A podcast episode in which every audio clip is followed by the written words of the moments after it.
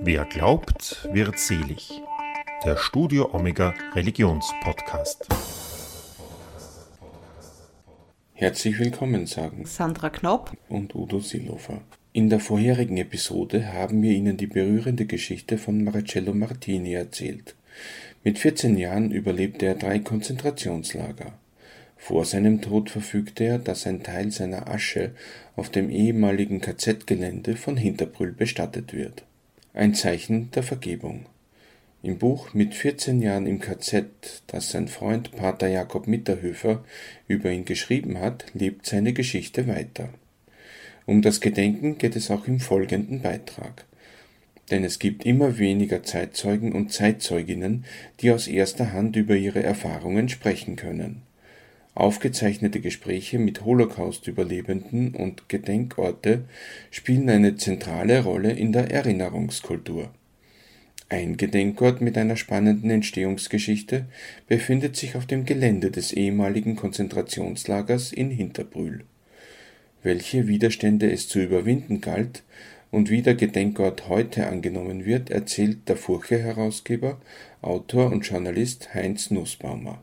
Die Konzentrationsgedenkstätte ist langsam ein Teil in der Mitte des Ortes. Es gibt ja nicht mehr so viele gemeinsame Plätze in einem Ort heute.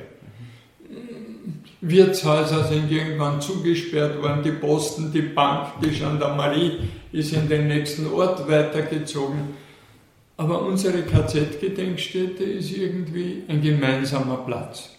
Und dann, glaube ich, ist ganz entscheidend, wir haben jetzt einen Bürgermeister, der das ganz genau versteht, wie wichtig das ist und der immer ganz vorne mit dabei ist, wenn wir dreimal im Jahr am Karfreitag, immer am Karfreitag um 3 Uhr zu Allerheiligen und in der Silvesternacht so Gedenkstunden am KZ-Platz machen. So harmonisch war es aber nicht immer. Gerade zu Beginn gab es einigen Widerstand dagegen, im Ort eine KZ-Gedenkstätte zu errichten. Wir begeben uns zurück ins Jahr 1986. Damals sind Gymnasialschüler und Gymnasialschülerinnen aus Baden zu Besuch in der Seegrotte Hinterbrüll, für die der Ort einige Bekanntheit erlangt hat. Bei einer Führung durch die engen Gänge erzählt ihnen der Guide von folgender Begebenheit. Und er hat ihnen die Geschichte erzählt, dass Pferde diese Flugzeugrümpfe aus dem Inneren der Seegrotte hinaus transportiert haben und damit die Pferde nicht scheuen in den dunklen Gängen, wurden ihnen die Augen ausgestochen. Und die Kinder waren total platt über so eine Grausamkeit. Und diese Pferde haben mir totales Mitleid gehabt. Und nur ein einziger Bub hat damals gesagt, aber wer hat da herinnen überhaupt Flugzeuge gebaut? Der Mann, der sie durch die Seegrotte führt, kann ihnen keine Antwort darauf geben. Er weiß es schlicht und einfach nicht. Der Lehrer beschließt mit den Jugendlichen, diese Geschichte aufzuarbeiten und tut sich mit Heinz Nussbaumer, er ist damals Pfadfinderobmann, zusammen. Und wir zwei, der Professor Morrissey und ich, wir haben vereinbart, ich schicke immer eines unserer Hinterbrüller Pfadfinderkinder mit einem Mittelschüler aus Baden in die Häuser von älteren Leuten bei uns. Das bricht ein bisschen die Barriere des Fremdseins, weil die Kinder sind bekannt im Ort. Und so sind die immer zu zweit marschiert und haben sich hingesetzt und dann kamen die ersten Botschaften heraus. Ja, ja, da war ein Lager, aber da waren, wir haben das damals ja gehört, ganz böse Leute, lauter Verbrecher, die da eingesperrt worden sind. Aber eine alte Frau, erinnere mich gut, hat gesagt, die hat ihnen so leid getan, die da drinnen waren, weil das war ein elektrisch geladener Zaun und die Wachtürme und sie hat immer einen Apfel hinübergeworfen. Und so hat die Geschichte dann begonnen und dann haben wir einen Schullehrer gefunden, der hat gesagt, er weiß noch ganz genau, dass am Ostersonntag 1945 aus der Sonntagsmesse gekommen ist, der Ostersonntagsmesse, und da sind draußen in riesigen Reihen, 1800 Menschen, sind ganz weiße Gesichter mit Konzentrationslagerkleidung und Holzschlapfen an der Kirche vorbeigezogen. Die Schülerinnen und Schüler recherchieren in Archiven und schreiben am Ende ihres Projekts einen ersten Bericht über das, was damals geschehen ist. Heinz Nussbaumer über die Geschichte des Konzentrationslagers Hinterbrühl. Sie wissen, es ist im Frühjahr 1944 die Siegerotte beschlagnahmt worden, das Wasser abgeleitet worden, das da drinnen einen See gebildet hat, der Boden betoniert worden, die Einrichtung schon von Zwangsarbeitern dort unten etabliert worden. Man hat, und das war sozusagen das Glück für die Organisatoren, man hat ja gesucht, eine unterirdische, von oben nicht erkennbare Flugzeugfabrik zu haben. Man hat noch den Vorzug gehabt, dass es entlang dieser Johannesstraße, die da vorbeiführt, auf der anderen Straßenseite unter einem großen Holzdeckel eine Art Wendeltreppe hinunter in die Seegrotte gibt, in die man ganz nahe vom Konzentrationslager nur über die Straße die Arbeiter hinunterführen konnte. Also es war sozusagen eine nahezu ideale Voraussetzung vorhanden. In der unterirdischen Fabrik mussten die KZ-Häftlinge für die deutsche Rüstungsindustrie arbeiten. Bis zum Sommer war die deutsche Flugabwehr praktisch am Ende. Man musste irgendetwas erfinden, um noch in den Luftkampf eingreifen zu können. Hat also mit der Firma Heinkel ähm, dieses Projekt dieses einstrahligen Düsenjägers entwickelt. Man hat dann in den Monaten zwischen Ende Oktober und 1. April, Ende Oktober 44 und 1. April 45 jeweils circa 600 Zwangsarbeiter in dem Konzentrationslager mit dem Decknamen Lisa dort zusammengepfercht und sie in zweimal zwölf Stunden Schichten in die Seegrotte hinuntergeführt. Arbeiten unter unvorstellbaren Bedingungen, leben unter noch unvorstellbareren, von Hunden zerfleischt, in elektrische Zäune gejagt und, und, und. Diese 600 Zwangsarbeiter zusammen mit ungefähr 150 Arbeitern der Firma Heinkel äh, diese 600 Häftlinge, KZ-Häftlinge, Zwangsarbeiter, waren zum Großteil mit ganz wenigen Ausnahmen, waren fast keine Juden dabei, aber es waren Zwangsarbeiter aus Russland, aus Polen, aus der Ukraine, aus Italien, Marcello Martini, aus Frankreich, aus Deutschland und aus Österreich. Ungefähr 200 Menschen starben in den wenigen Monaten im Konzentrationslager. Vor dem Todesmarsch von Hinterbrüll ins Konzentrationslager Mauthausen im April 1945 wurden 51 gehunfähige Häftlinge mit einer Benzinspritze ins Herz ermordet. Mehr als 200 Menschen starben auf dem Marsch selbst. Soweit zur Geschichte des Konzentrationslagers. Die Schülerinnen und Schüler finden einen weiteren, sehr interessierten Zuhörer, der sie unterstützt. Und wir hatten den alten Pfarrer Franz Jansch, der war selbst von den Nazis unglaublich verfolgt weil er auch immer entsprechend gepredigt hatte zu der Zeit. Und der hat die Schüler dann einmal zu sich kommen lassen, hat sich erzählen lassen und hat dann zu einem Kollegen von mir und mir, einem Nachbarn, gesagt, da machen wir eine Gedenkreise. Und irgendwann haben wir die Idee gehabt, da steht doch dort, dass das eine Baustelle zum Verkauf ist. Und wie wäre es, wenn wir dieses alte KZ-Areal kaufen würden. Und dann haben wir uns erkundigt bei dem Besitzer und es war uns sofort klar, wir können das unter keinen Umständen leisten. Und dann hat eben diese unglaubliche Geschichte begonnen, dass wir gesagt haben, Pars pro Toto, wir kaufen ein kleines Stück, stellvertretend für das Ganze und machen dort einen Gedenkort. Und in der Seegrotte unten wollen wir eine Tafel aufhängen. Und an dieser Tafel hat sich schon der gesamte Widerstand im Ort geregt. Das kann man nicht dorthin schreiben, weil vorher war ein alliierter Luftwaffenangriff und da sind 36 Hinterbrüller gestorben. Und wenn, dann muss man beides aufschreiben und das eine allein geht nicht. Und dann haben wir monatelang um diese Tafel und den Text gerungen.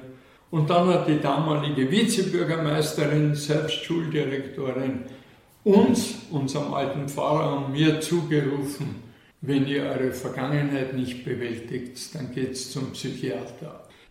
Ende der 1980er Jahre fragten sich also einige Menschen, warum müssen wir jetzt nach so vielen Jahren eine KZ-Gemeinde werden?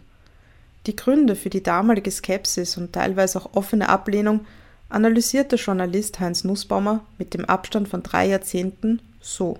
Ich glaube, die Tatsache, dass Menschen so reagieren, hat ganz bestimmte Gründe und Motive, die man im Nachhinein auch sagen kann.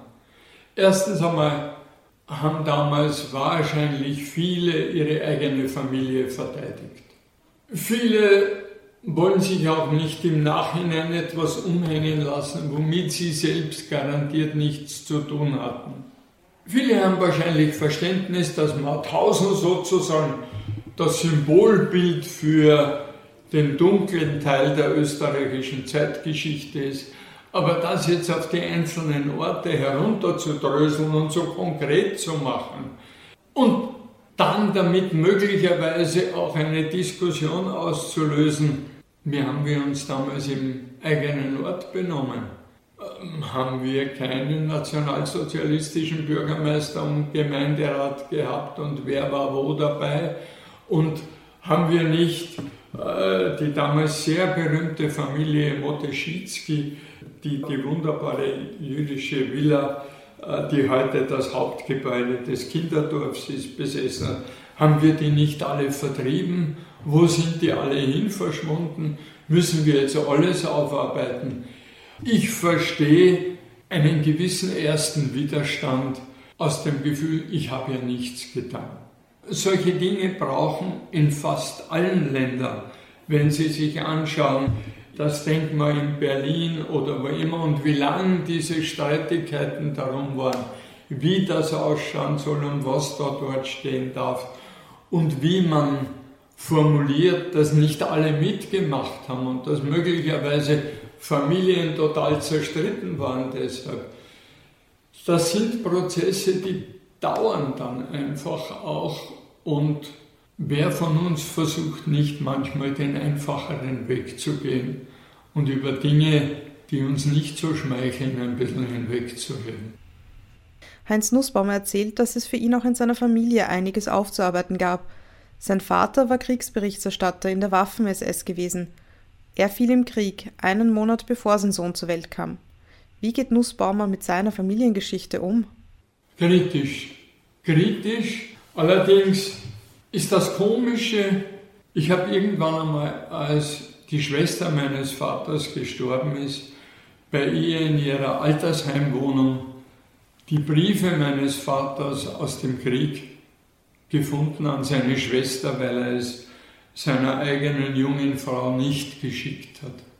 Und da ist plötzlich dieses ganze unglaubliche Leid und auch die innere Ablehnung gegen das System drin gestanden. Und dann ist ein Phänomen passiert, das mich mein ganzes eigenes journalistisches Leben begleitet hat. Mein Vater hat als Kriegsberichterstatter dann viele Auszeichnungen bekommen und eine Ausstellung in Berlin über seine besten Bilder und Reportagen und alles Mögliche. Und dann habe ich an seiner Berichterstattung über die Jahre gemerkt, wie sehr der Erfolg Menschen verändern kann. Die Tatsache, dass er dann für diese Arbeit hoch ausgezeichnet worden ist, hat ihm auch einen anderen Zugang zu den Ereignissen geschaffen im Laufe der Zeit. Vielleicht auch das Beisammensein mit den Soldaten an, den Vorders, an der vordersten Front und was weiß ich. Und diese massive Ideologie, da ist äh, der Bolschewismus und der Mensch gilt ihnen nichts. Und wir befreien die sozusagen mit unserem Herrn Germanentum. Das hat ihn auf eine im Nachhinein aus meiner Sicht erschreckende Weise verändert. Wenn sich Heinz Nussbaumer an die Startphase zurückerinnert, spricht er immer wieder von kleinen und größeren Wundern, die die Errichtung einer Gedenkstätte überhaupt erst möglich machten. Denn um das unbebaute Areal überhaupt erwerben zu können, brauchte es damals rund 2,4 Millionen Schilling. Es gab viele verschiedene Unterstützer. Als wir so gekämpft haben, wie wir zumindest ein Stück dieses Platzes kaufen können, hat unser alter Pfarrer, damals gemeinsam haben wir das gemacht, den in unserem Ort damals noch lebenden, berühmten Maler Rudolf Hausner besucht, einer der großen fantastischen Realisten der österreichischen Malerei. Und wir haben dem Rudi von unserem Projekt erzählt, dass wir da vorhaben, diesen Platz zu kaufen. Willengrund, Sündtal. Und der Rudolf Hausner hat sich bereit erklärt, eines seiner berühmten Adam-Bilder als Lithografie zu malen. Und er hat es gemacht, Adam hinter Gittern. Und er hat es tausendfach kopiert und tausendmal unterschrieben, handsigniert.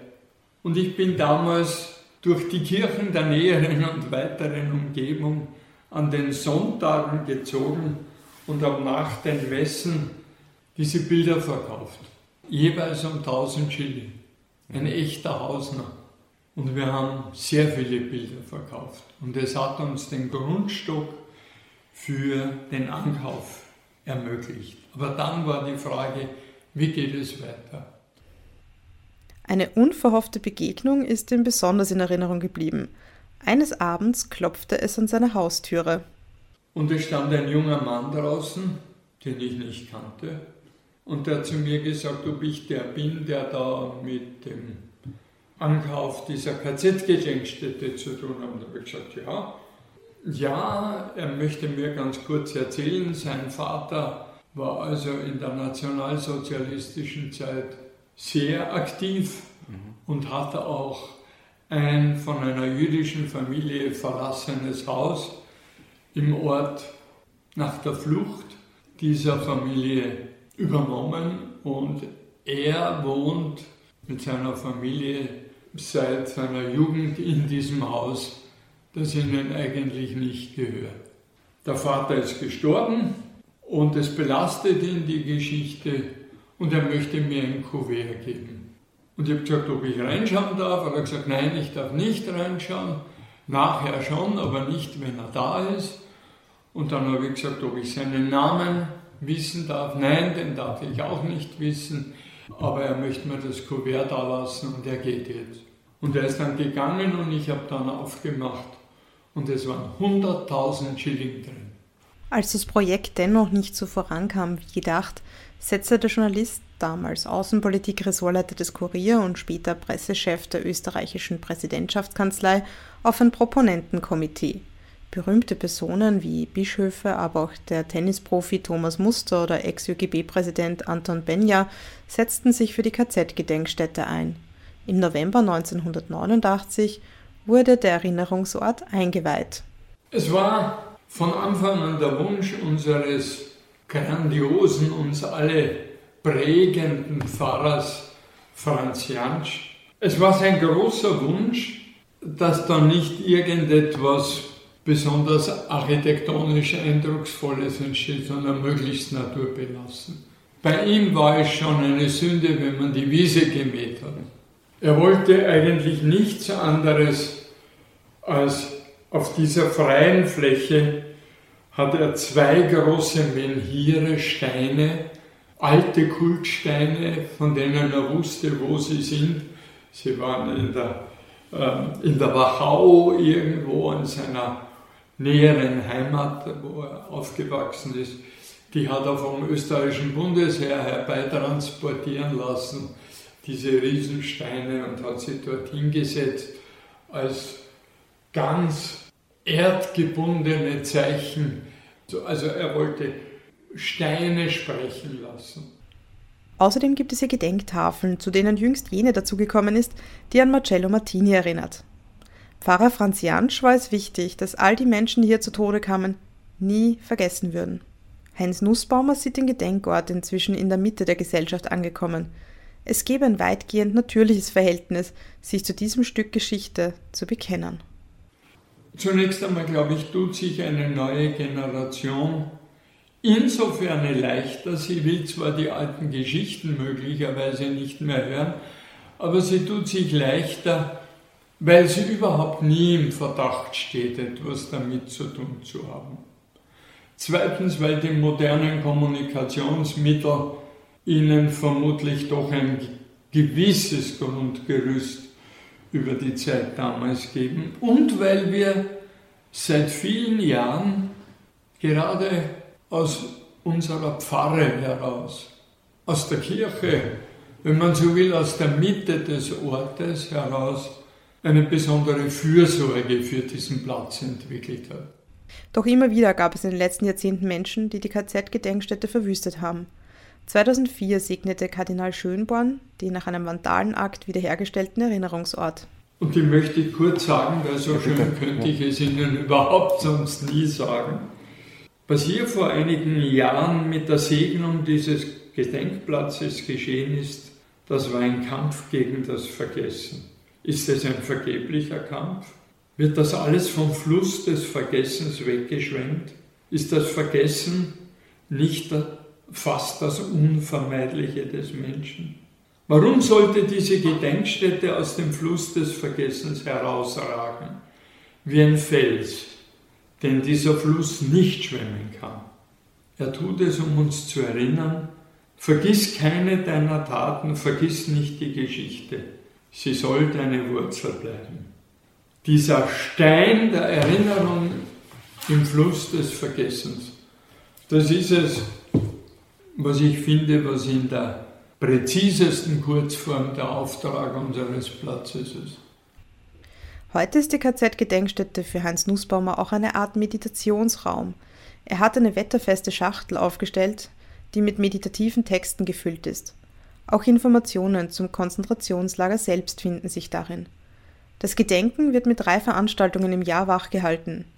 Die Gedenkveranstaltungen finden am Karfreitag um 3 Uhr, am Allerheiligentag und in der Silvesternacht statt. Am Karfreitag haben wir eine Art Kreuzweg ausgesteckt auf dem KZ-Platz und wir verbinden das Geschehen auf diesem Boden mit dem biblischen Geschehen am Karfreitag. Anders ist es natürlich ein bisschen anders von den liturgischen Vorgaben her, ist es zu Allerheiligen. Seltsamerweise, obwohl religiös nicht abgesichert,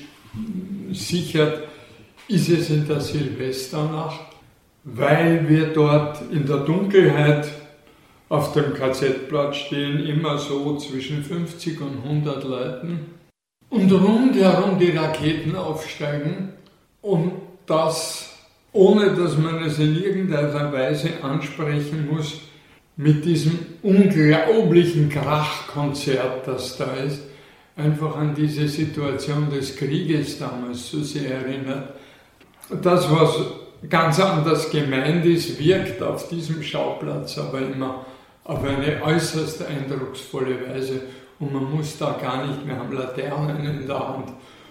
Und es ist ganz was mhm das Herzberührende. Heute ist es 76 Jahre her, dass das Gewalt- und Terrorregime des Nationalsozialismus zu Ende ging.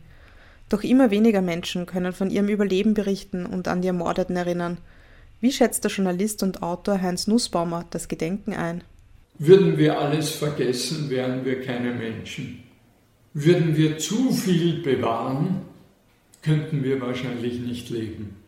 Es gibt in den Friedensverträgen des Mittelalters, wenn man sie nachliest, immer wieder am Schluss diese für uns irgendwie seltsame Bemerkung, schriftliche, wo drin steht, beide Seiten versprechen einander, die Grausamkeiten zu vergessen. Heutzutage haben wir sehr lange gesagt, niemals vergessen. Und ich bin mir heute gar nicht ganz sicher, ob wir das durchhalten können. Dieses niemals vergessen. Sondern ich glaube, es muss eine Balance geben zwischen dem, was der Mensch Gutes und was er Furchtbares macht. Und ich sage jetzt auf meinen Ort zurückkommend, auf Hinterbrühl. Wenn man nach Hinterbrühl hineinfährt, und fährt man am KZ-Platz vorbei. Und wenn man aus dem Ort hinausfährt, fährt man am SOS Kinderdorf vorbei. Das heißt, beim Hineinfahren haben sie alle Grausamkeiten dieser Welt auf 1100 Quadratmeter konzentriert. Wenn man hinausfährt, haben sie alles Gute, was der Mensch jetzt seit über 50 Jahren an Spenden, an Liebe, an Fürsorge für alleingelassene Kinder äh, aufbringt, beisammen. Beides ist Teil unserer Geschichte und wir müssen uns zu beiden bekennen. Und es hat lange gedauert, bis sich unser Ort dazu bekannt hat, Schauplatz eines Konzentrationslagers von besonderer Grausamkeit zu sein. Und ich bin froh, dass es heute so weit ist. Und die Ehrenbürgerschaft ist, glaube ich, für Marcello Martini, ist, glaube ich, ein sehr gutes Zeichen, wo der Ort heute steht. Aufklärung über das Geschehene bleibt sehr wichtig, um jüngere Generationen zu sensibilisieren. Gelegentlich führe ich Schulklassen über unsere Gedenkstätte. Und da habe ich voriges Jahr eine Schulklasse von, ich glaube, 14-jährigen Burschen und Mädchen auf dem Platz stehen gehabt und habe ihnen so ein bisschen erzählt, aber versucht nichts zu erzählen, was außerhalb ihres Fassungsvermögens von heute ist. Und dann habe ich zum Schluss habe ich gesagt, warum glaubt ihr jetzt, dass das wichtig ist, dass wir uns da heute getroffen haben? Und da kamen so die üblichen Antworten dazu, ja, weil wir im Geschichtsunterricht und was weiß ich. Aber da hat ein Bub etwas ganz Großartiges und für sein Alter ganz Eindrucksvolles gesagt. Er hat gesagt, weil unter uns Schülern von unserer Klasse sicher der eine oder andere ist, der da mitmachen würde, nur wissen wir heute noch nicht, wer von uns es ist. Und das habe ich für so tief empfunden, als Aussage, die mir wirklich gewundert habe und ich mache das mit Begeisterung junge Leute über den Platz zu führen. In Zeiten wie diesen erreicht man junge Menschen mit präziser Information und einer bewegenden Geschichte. Dazu zählt für Heinz Nussbaumer das Buch von Pater Jakob Mitterhöfer mit 14 Jahren im KZ über das Leben von Marcello Martini. Welche Rolle spielt für Heinz Nussbaumer eigentlich die Kirche beim Gedenken? Ohne die Kirche gäbe es diesen KZ-Platz nicht. Ohne die Kirche gäbe es die mehrmaligen Gedenkstunden im Jahr nicht. Ohne die Kirche und ihre Mitglieder würde der KZ-Platz eine total verwilderte äh, Stätte sein. Ohne die Kirche würden die Menschen aus der näheren Umgebung nicht kommen, weil wir in unserem Fahrblatt und in unseren Verkündigungen und in all den uns zur Verfügung stehenden Informationsmedien auf diese Geschehnisse aufmerksam machen. Ohne die Kirche und unseren Altpfarrer Pater Jakob hätten wir das Buch nicht. Ohne die Kirche hätte die Gemeinde den Marcello Martini nicht zum Ehrenbürger ernannt. Ohne die Kirche hätten wir nicht einen Schweigemarsch vom KZ-Platz äh, zur Kirche gemacht. Also ich glaube, in diesem Fall ist die Sache überhaupt nicht trennbar, auch wenn der erste Anstoß durch die Zufälligkeit einer, einer Schulklasse passiert ist, war es die Kirche, die diesen Gedanken aufgegriffen und so lange mit äh, zum Teil im erbitterten Widerstand durchgesetzt hat. Das ist gar nicht trennbar und äh, so soll und so muss es auch sein und ich glaube, das sehe ich schon auch in anderen Gemeinden, was immer die Kirche im Laufe der Jahrhunderte an Mitschuld für die Ereignisse äh, rund um das Judentum auch hat, Ich glaube, wir dürfen mit einiger Dankbarkeit feststellen, dass heute die Kirchen der große Flugzeugträger der Erinnerung und des Gedächtnisses und auch, soweit das noch möglich ist, der permanenten Selbstkritik und Selbstbefragung ist. Ich könnte mir schwer vorstellen, dass das von einer anderen Institution so denkmöglich wäre. Die zweite und erweiterte Auflage des Buches mit 14 Jahren im KZ Das Leben von Marcello Martini ist 2020 erschienen. Darin finden sich neben den Erzählungen von Marcello viele Fotos von ihm und seiner Familie und auch von jener Zeremonie, die aus dem KZ-Überlebenden einen Ehrenbürger von Hinterbrüll machte. Erhältlich ist das Buch, in dem Marcello Martini und seine Familie abgebildet sind, etwa in der Buchhandlung Kral in Mödling. Unsere Podcast-Folgen können Sie auch auf unserem YouTube-Kanal unter Wer glaubt, wird selig, der Podcast aufrufen. Wir hoffen, dass Ihnen diese Folge gefallen hat und arbeiten gerade an einer weiteren spannenden Folge für Sie. Auf Wiederhören und bis zum nächsten Mal sagen Sandra Knopp und Udo Seelofer.